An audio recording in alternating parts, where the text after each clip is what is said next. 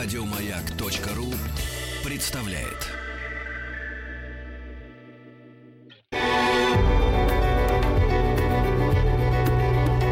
Много букв. Много букв. Любимые тексты главных персон современности. Здравствуйте.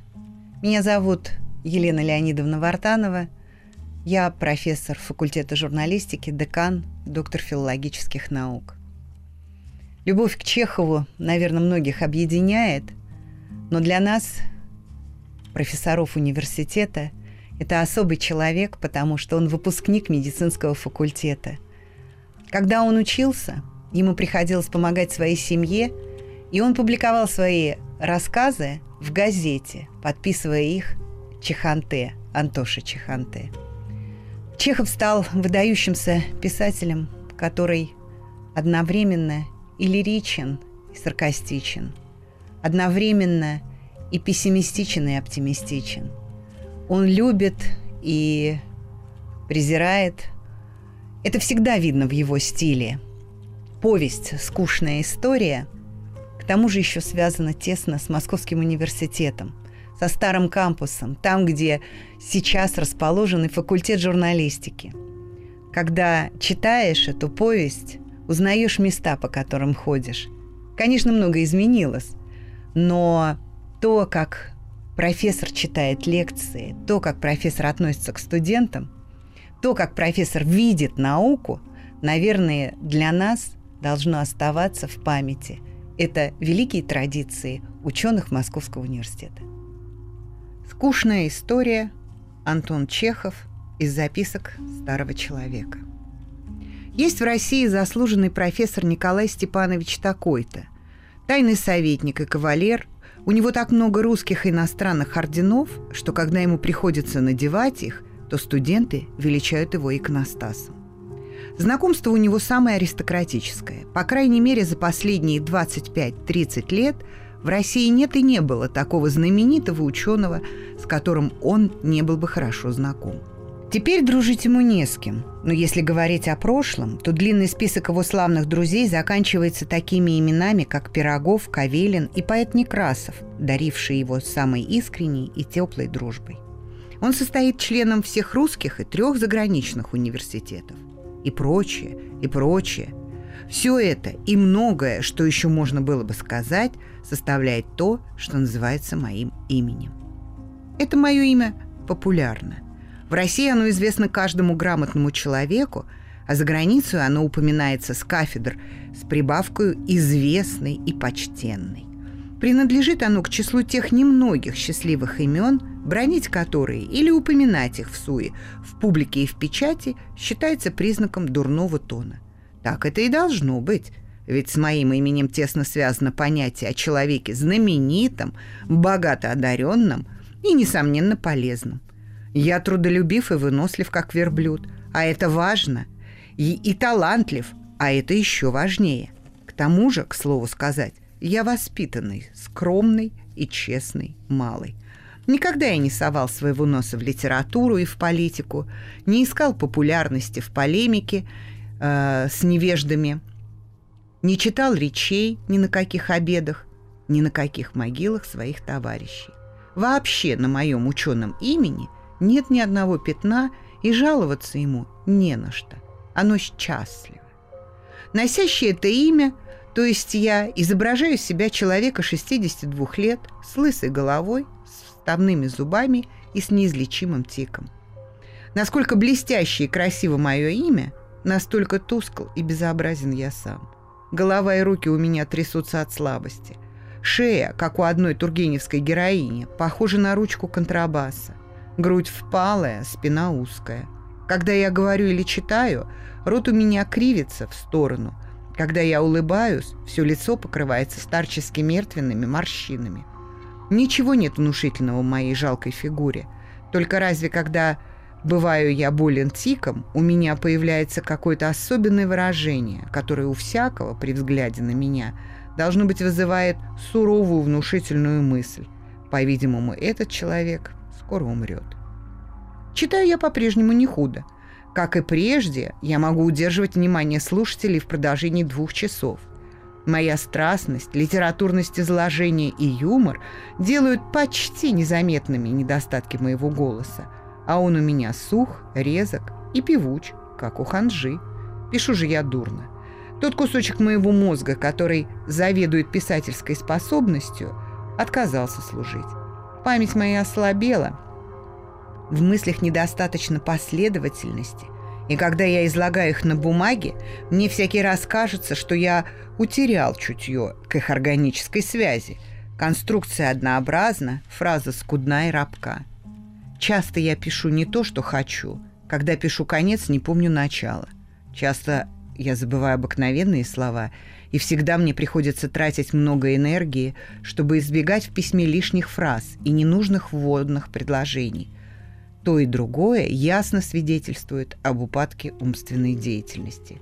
И замечательно, чем проще письмо, тем мучительнее мое напряжение.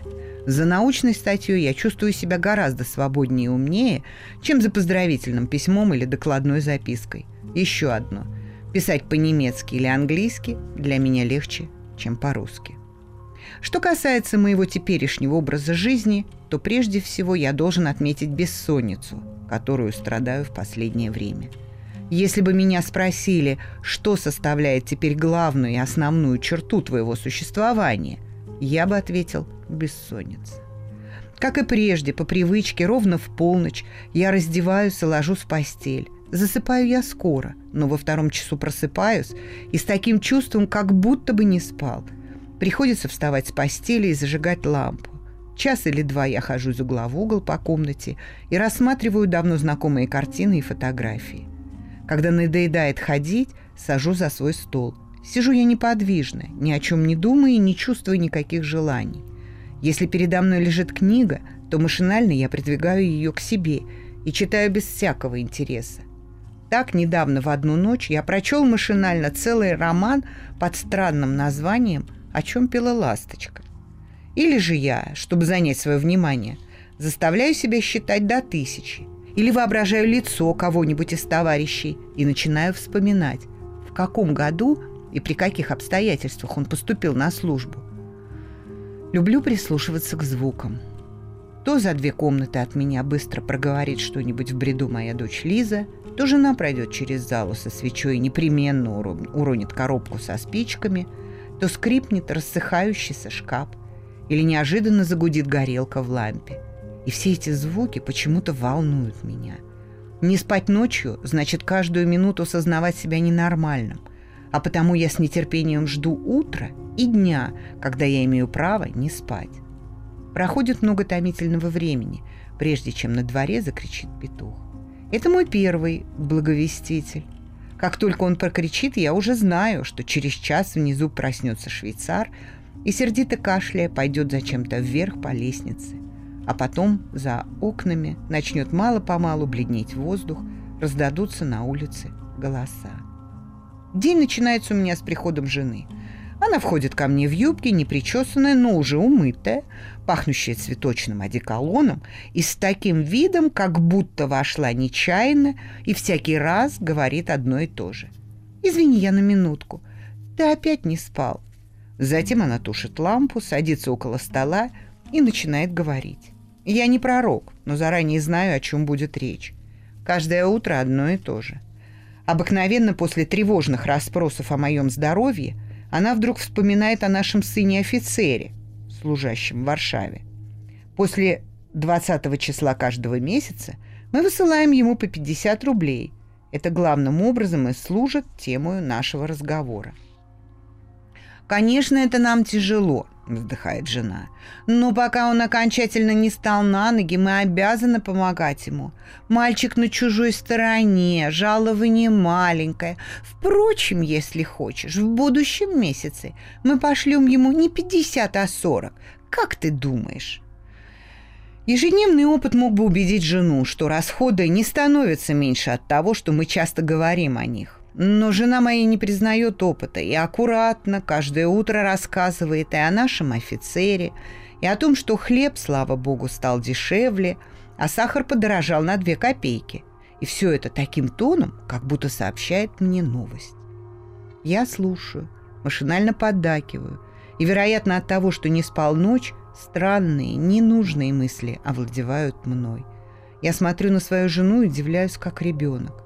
В недоумении я спрашиваю себя, неужели это старая, очень полная, неуклюжая женщина с тупым выражением мелочной заботы и страха перед куском хлеба, со взглядом, отуманенным постоянными мыслями о долгах и нужде, умеющий говорить только о расходах и улыбаться только дешевизне, неужели эта женщина была когда-то той самой тоненькой Варию, которую я страстно полюбил за хороший, ясный ум, за чистую душу, красоту и, как Отелло Дездемону, за сострадание к моей науке? Неужели это та самая жена моя, Варя, которая когда-то родила мне сына? Я напряженно всматриваюсь в лицо сырой неуклюжей старухи, ищу в ней свою Варю, но от прошлого у ней уцелел только страх за мое здоровье, да еще манера мое жалование называть нашим жалованием, мою шапку нашей шапкой. Мне больно смотреть на нее, и чтобы утешить ее хоть немного, я позволяю ей говорить что угодно и даже молчу, когда она несправедливо судит о людях или журит меня за то, что я не занимаюсь практикой и не издаю учебников. Кончается наш разговор всегда одинаково. Жена вдруг вспоминает, что я еще не пил чаю и пугается. «Что же это я сижу?» — говорит она, поднимаясь. «Самовар давно на столе, а я тут болтаю. Какая я стала беспамятная, Господи!» Она быстро идет и останавливается у двери, чтобы сказать. «Мы Егору должны за пять месяцев, ты это знаешь?» Не следует запускать жалование прислуги. Сколько раз я говорила. Отдать за месяц 10 рублей гораздо легче, чем за 5 месяцев 50. Выйдя за дверь, она опять останавливается и говорит. «Никого мне так не жаль, как нашу бедную Лизу.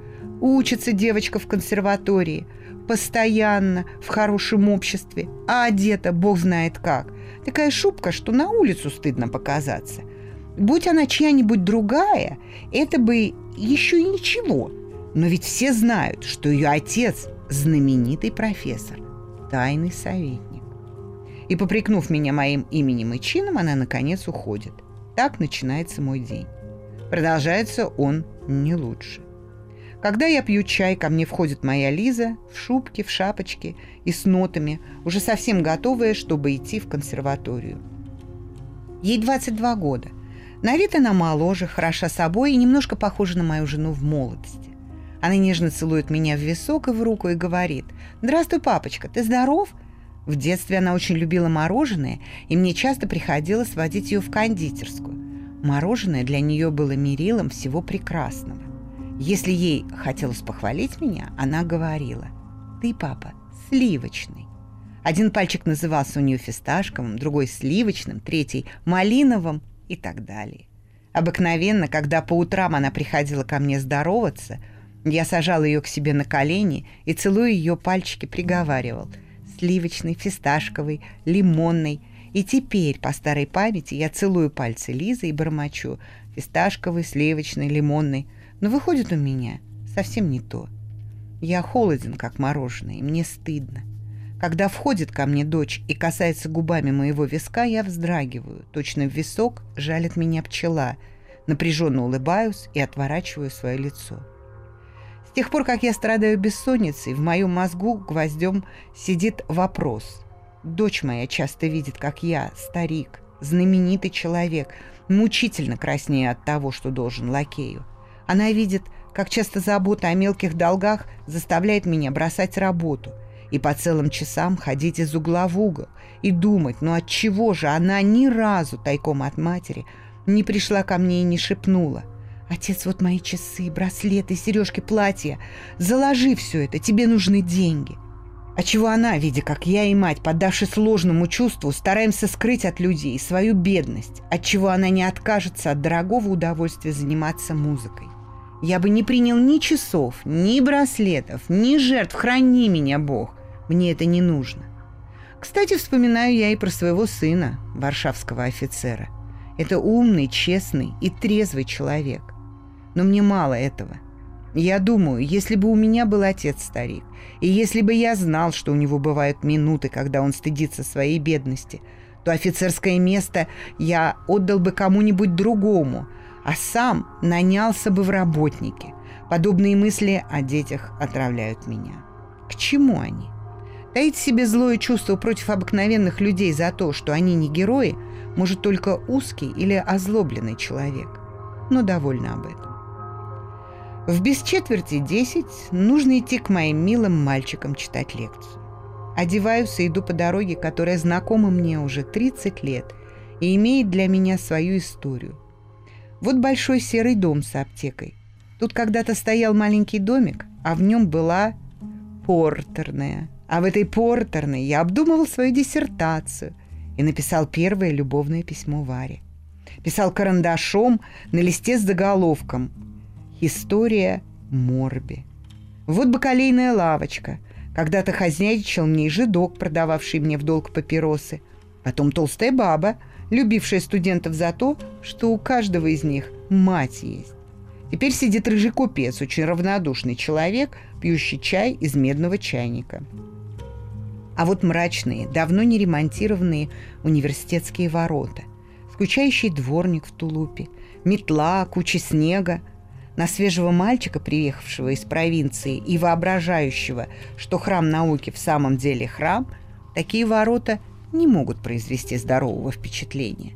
Вообще ветхость университетских построек, мрачность коридоров, копоть стен, недостаток света, унылый вид ступеней, вешалок, скамей в истории русского пессимизма занимает одно из первых мест наряду причин предрасполагающих. Вот и наш сад – с тех пор, как я был студентом, он, кажется, не стал ни лучше, ни хуже. Я его не люблю. Было бы гораздо умнее, если бы вместо чехотошных лип, желтой акации и редкой стриженной сирени росли тут высокие сосны и хорошие дубы. Студент, настроение которого в большинстве создается обстановкой, на каждом шагу, там, где он учится, должен видеть перед собой только высокое, сильное и изящное – Храни его Бог от тощих деревьев, разбитых окон, серых стен и дверей, сбитых рваной клеенкой. Когда подхожу я к своему крыльцу, дверь распахивается, и меня встречает мой старый сослуживец, сверстник и тезка, швейцар Николай. Впустив меня, он крякает и говорит «Мороз, ваше превосходительство». Или же, если шуба моя мокрая, то «Дождик, ваше превосходительство». Затем он бежит впереди меня – и отворяет на моем пути все двери. В кабинете он бережно снимает с меня шубу и в это время успевает сообщить мне какую-нибудь университетскую новость. Благодаря короткому знакомству, которое существует между всеми университетскими швейцарами и сторожами, ему известно все, что происходит на четырех факультетах. В канцелярии, в кабинете ректора, в библиотеке. Чего только он не знает. Когда у нас э, когда у нас злобою дня бывает, например, отставка ректора или декана, то я слышу, как он, разговаривая с молодыми сторожами, называет кандидатов и тут же поясняет, что такого-то не утвердит министр, такой-то сам откажется, потом вдается в фантастические подробности о каких-то таинственных бумагах, полученных в канцелярии, о секретном разговоре, бывшем якобы у министра с попечителем и тому подобное. Если исключить эти подробности, то, в общем, он почти всегда оказывается правым. Характеристики, даваемые им каждому из кандидатов, своеобразны, но тоже верны. Если вам нужно узнать, в каком году кто защищал диссертацию, поступил на службу, вышел в отставку или умер, то призовите к себе на помощь громадную память этого солдата. И он не только назовет вам год, месяц и число, но и сообщит такие подробности – которыми сопровождалось то или другое обстоятельство. Так помнить может только тот, кто любит. Он хранитель университетских преданий. От своих предшественников-швейцаров он получил в наследство много легенд из университетской жизни. Прибавил к этому богатству много своего добра, добытого за время службы. И если хотите, он расскажет вам много длинных и коротких историй. Он может рассказать о необыкновенных мудрецах, знавших все, и о замечательных тружениках, не спавших по неделям, о многочисленных мучениках и жертвах науки. Добро торжествует у него над злом. Слабый всегда побеждает сильного, мудрый глупого, скромный гордого, молодой старого. Нет надобности принимать все эти легенды и небылицы за чистую монету. Но процедите их, и у вас на фильтре останется то, что нужно. Наши хорошие традиции и имена истинных героев, признанных всеми.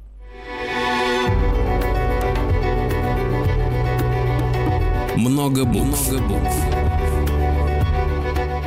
Что читают те, о ком говорят все? Здравствуйте. Меня зовут Елена Леонидовна Вартанова. Я профессор факультета журналистики, декан, доктор филологических наук. Скучная история. Антон Чехов из записок старого человека. В нашем обществе все сведения о мире ученых исчерпываются анекдотами о необыкновенной рассеянности старых профессоров и двумя-тремя остротами, которые приписываются то Груберу, то мне, то Бабухину. Для образованного общества этого мало. Если бы оно любило науку, ученых и студентов так, как Николай, то его литература давно бы уже имела целые эпопеи, сказания и жития, каких, к сожалению, она не имеет теперь. Сообщив мне новость, Николай придает своему лицу строгое выражение, и у нас начинается деловой разговор. Если бы в это время кто-нибудь посторонний послушал, как Николай свободно обращается с терминологией, то, пожалуй, мог бы подумать, что это ученый, замаскированный солдатом. Кстати сказать, толки об учености университетских сторожей сильно преувеличены. Правда, Николай знает больше сотни латинских названий, умеет собрать скелет, иногда приготовить препарат, рассмешить студентов какой-нибудь длинной ученой цитатой, но, например, незамысловатая теория кровообращения для него и теперь так же темна, как 20 лет назад. За столом в кабинете, низко нагнувшись над книгой или препаратом, сидит мой прозектор Петр Игнатьевич. Трудолюбивый, скромный, но бесталанный человек. Лет 35, уже плешивый и с большим животом. Работает он от утра до ночи, читает массу, отлично помнит все прочитанное, и в этом отношении он не человек, а золото. В остальном же прочем это ломовой конь, или, как иначе говорят, ученый тупица. Характерные черты ломового коня, отличающие его от таланта, таковы. Кругозор его тесен и резко ограничен специальностью. Вне своей специальности он наивен, как ребенок. Помнится, как-то утром я вошел в кабинет и сказал, «Представьте, какое несчастье! Говорят, Скобелев умер». Николай перекрестился, а Петр Игнатьевич обернулся ко мне и спросил, «Какой ты Скобелев?» В другой раз, это было несколько раньше, я объявил, что умер профессор Перов – Милейший Петр Игнатьевич спросил, а что он читал?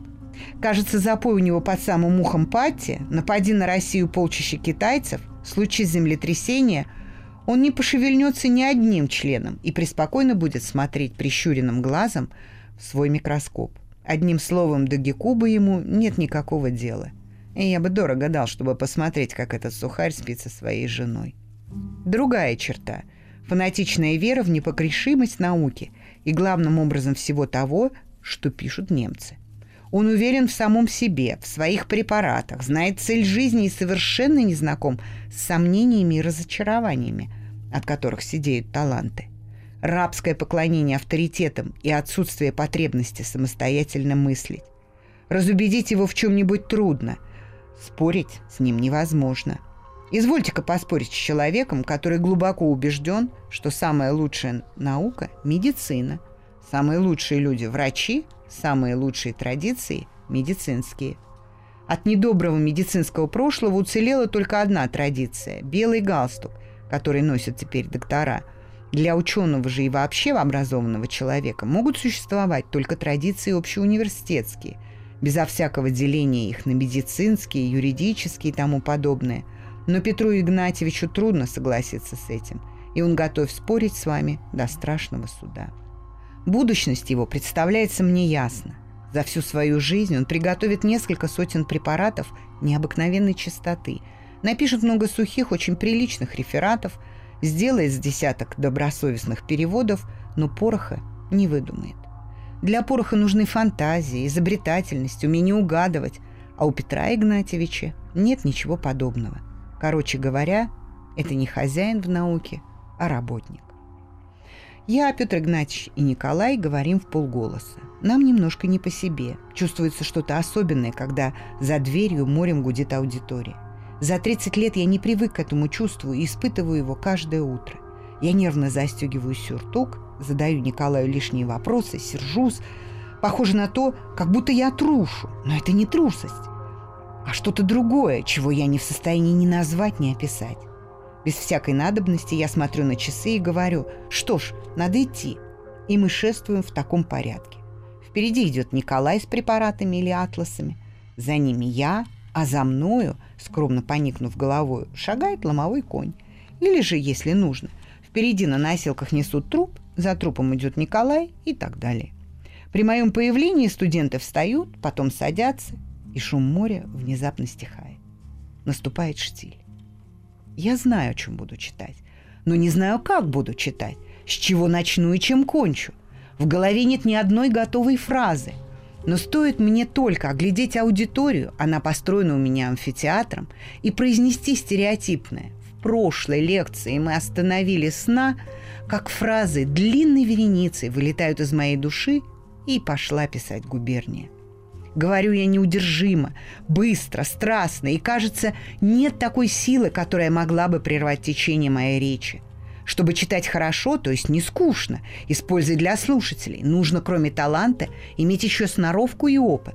Нужно обладать самым ясным представлением о своих силах, о тех, кому читаешь, и о том, что составляет предмет твоей речи. Кроме того, надо быть человеком себе на уме, следить зорко и ни на секунду не терять поле зрения. Хороший дирижер, передавая мысль композитора, делает сразу 20 дел. Читает партитуру, машет палочкой, следит за певцом, делает движение в сторону то барабана, то валторны и прочее. То же самое и я, когда читаю. Передо мною полтораста лиц, не похожих одно на другое, и триста глаз, глядящих мне прямо в лицо.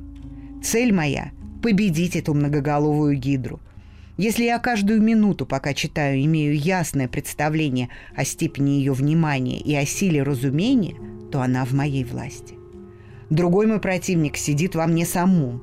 Это бесконечное разнообразие форм, явлений и законов, множество ими обусловленных своих и чужих мыслей.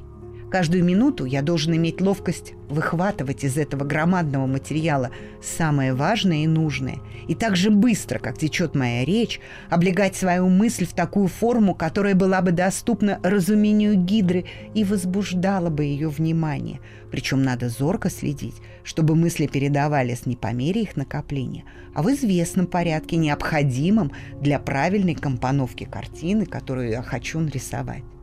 Далее я стараюсь, чтобы речь моя была литературна, определения краткие и точны, фраза, возможно, проста и красива.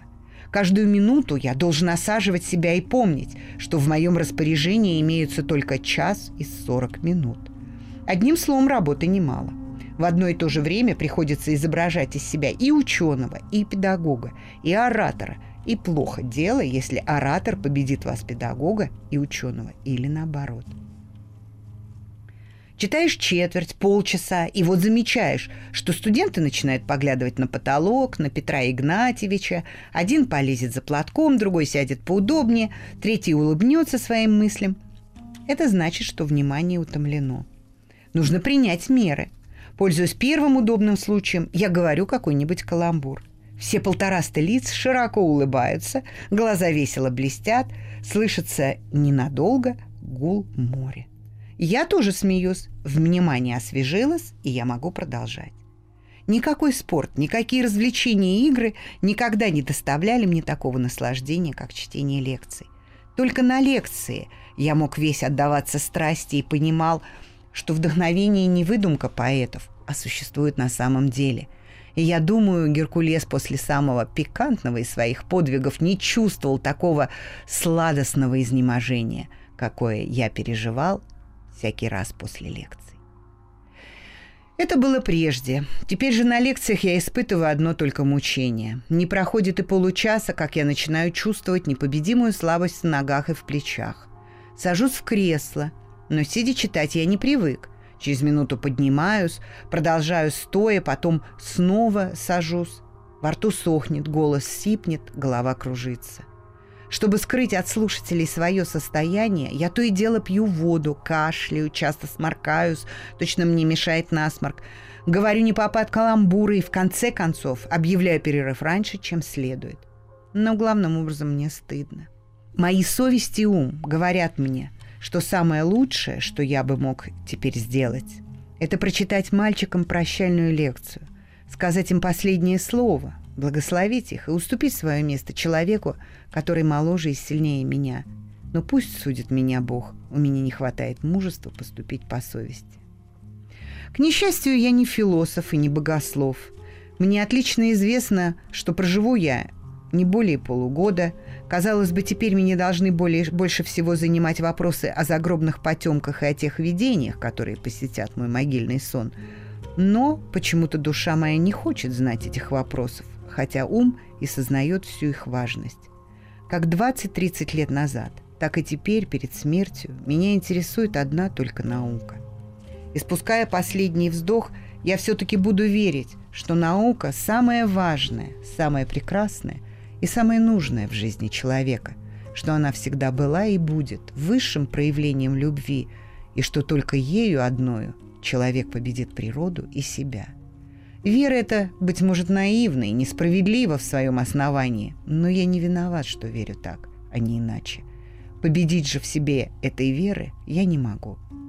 Но не в этом дело. Я только прошу снизойти к моей слабости и понять, что оторвать от кафедры и учеников человека, которого судьбы костного мозга интересуют больше, чем конечная цель мироздания, равносильно тому, если бы его взяли, да и заколотили в гроб, не дождавшись, пока он умрет. От бессонницы и вследствие напряженной борьбы с возрастающей слабостью со мной происходит нечто странное. Среди лекции горлу вдруг подступают слезы.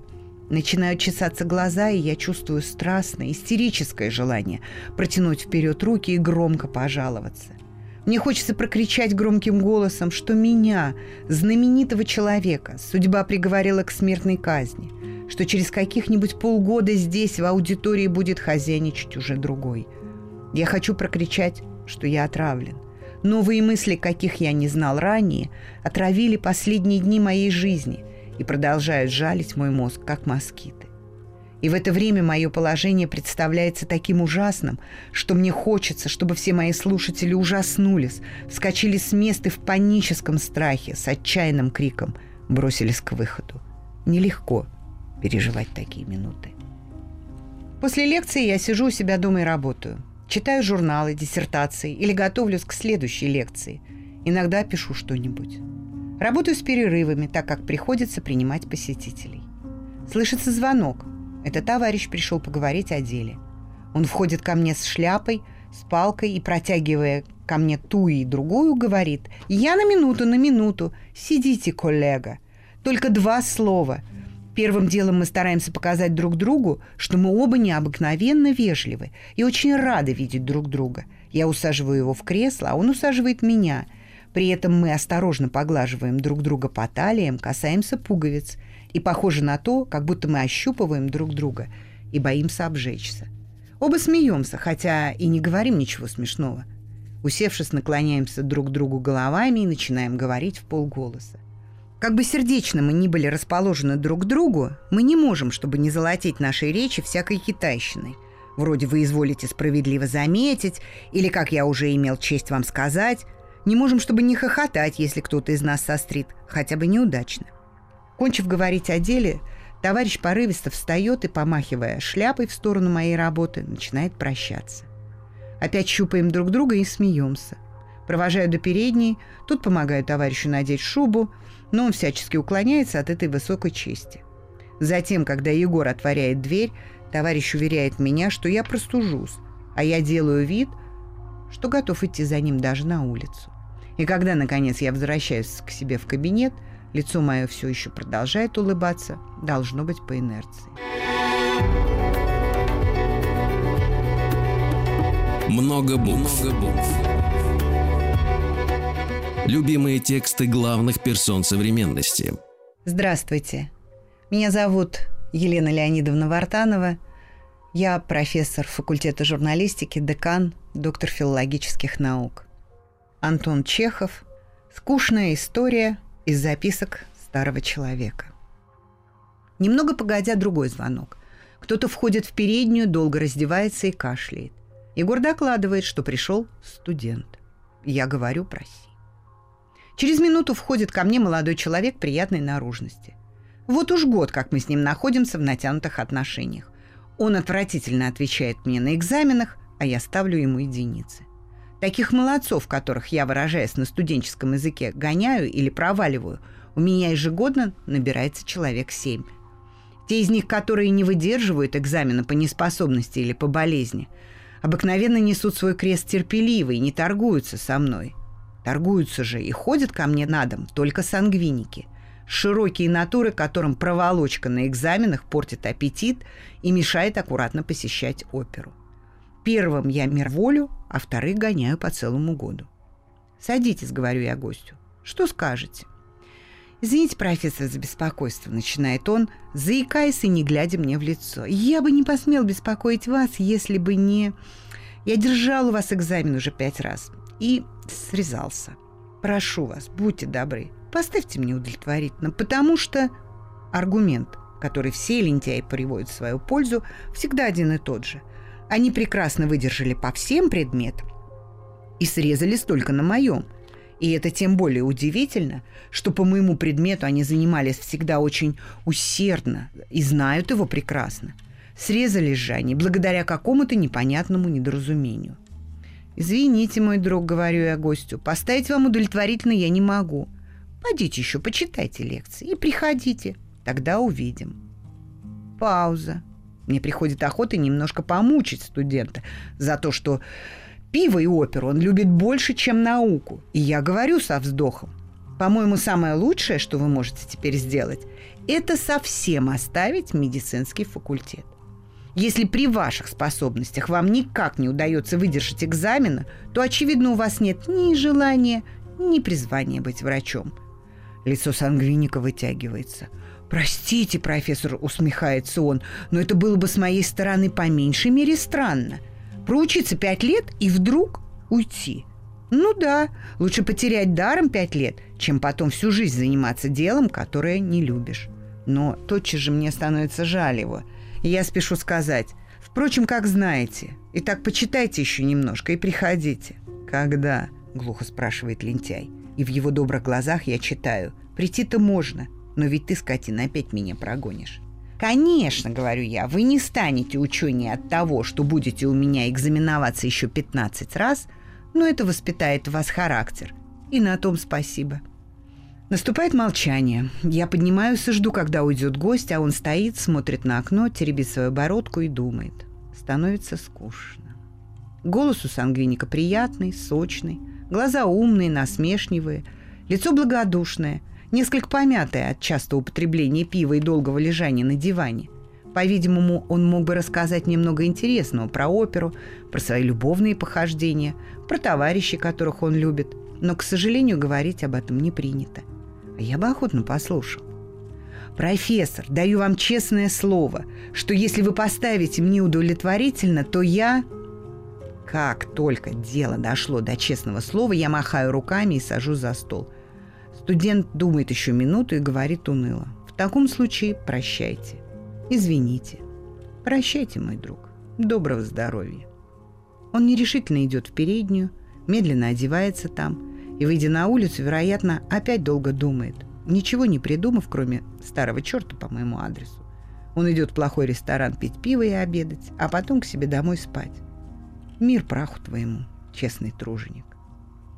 Третий звонок. Входит молодой доктор в новой черной паре, в золотых очках и, конечно, в белом галстуке. Рекомендуется. Прошу садиться и спрашиваю что угодно. Не без волнения молодой жрец науки начинает говорить мне, что в этом году он выдержал экзамен на докторанта и что ему теперь остается только написать диссертацию. Ему хотелось бы поработать у меня под моим руководством, я бы премного обязал его, если бы дал ему тему для диссертации. Очень рад быть полезным, коллега, говорю я. Но давайте сначала споемся относительно того, что такое диссертация. Под этим словом принято разуметь сочинение, составляющее продукт самостоятельного творчества. Не так ли? Сочинение же, написанное на чужую тему и под чужим руководством, называется иначе. Докторант молчит, я вспыхиваю и вскакиваю с места. «Что вы все ко мне ходите, не понимаю!» — кричу я сердито. «Лавочка у меня, что ли? Я не торгую темами!» Тысячу первый раз прошу вас всех оставить меня в покое. Извините за неделикатность, но мне, наконец, это надоело. Докторант молчит, и только около его скул выступает легкая краска. Лицо его выражает глубокое уважение к моему знаменитому имени и учености, а по глазам его я вижу, что он презирает и мой голос, и мою жалкую фигуру, и нервную жестикуляцию. В своем гневе я представляюсь ему чудаком – у меня не лавочка, сержусь я. И удивительное дело, от чего вы не хотите быть самостоятельными? От чего вам всем так противна свобода? Говорю я много, а он все молчит. В конце концов, я мало-помалу стихаю и, разумеется, сдаюсь. Докторант получит от меня тему, которой грош цена, напишет под моим наблюдением никому не нужную диссертацию и с достоинством выдержит скучный диспут и получит ненужную ему ученую степень. Звонки могут следовать один за другим без конца, но здесь я ограничусь только четырьмя. Бьет четвертый звонок, и я слышу знакомые шаги, шорох платья, милый голос.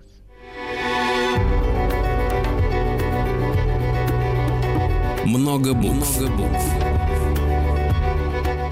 Что читают те, о ком говорят все. Еще больше подкастов на радиомаяк.ру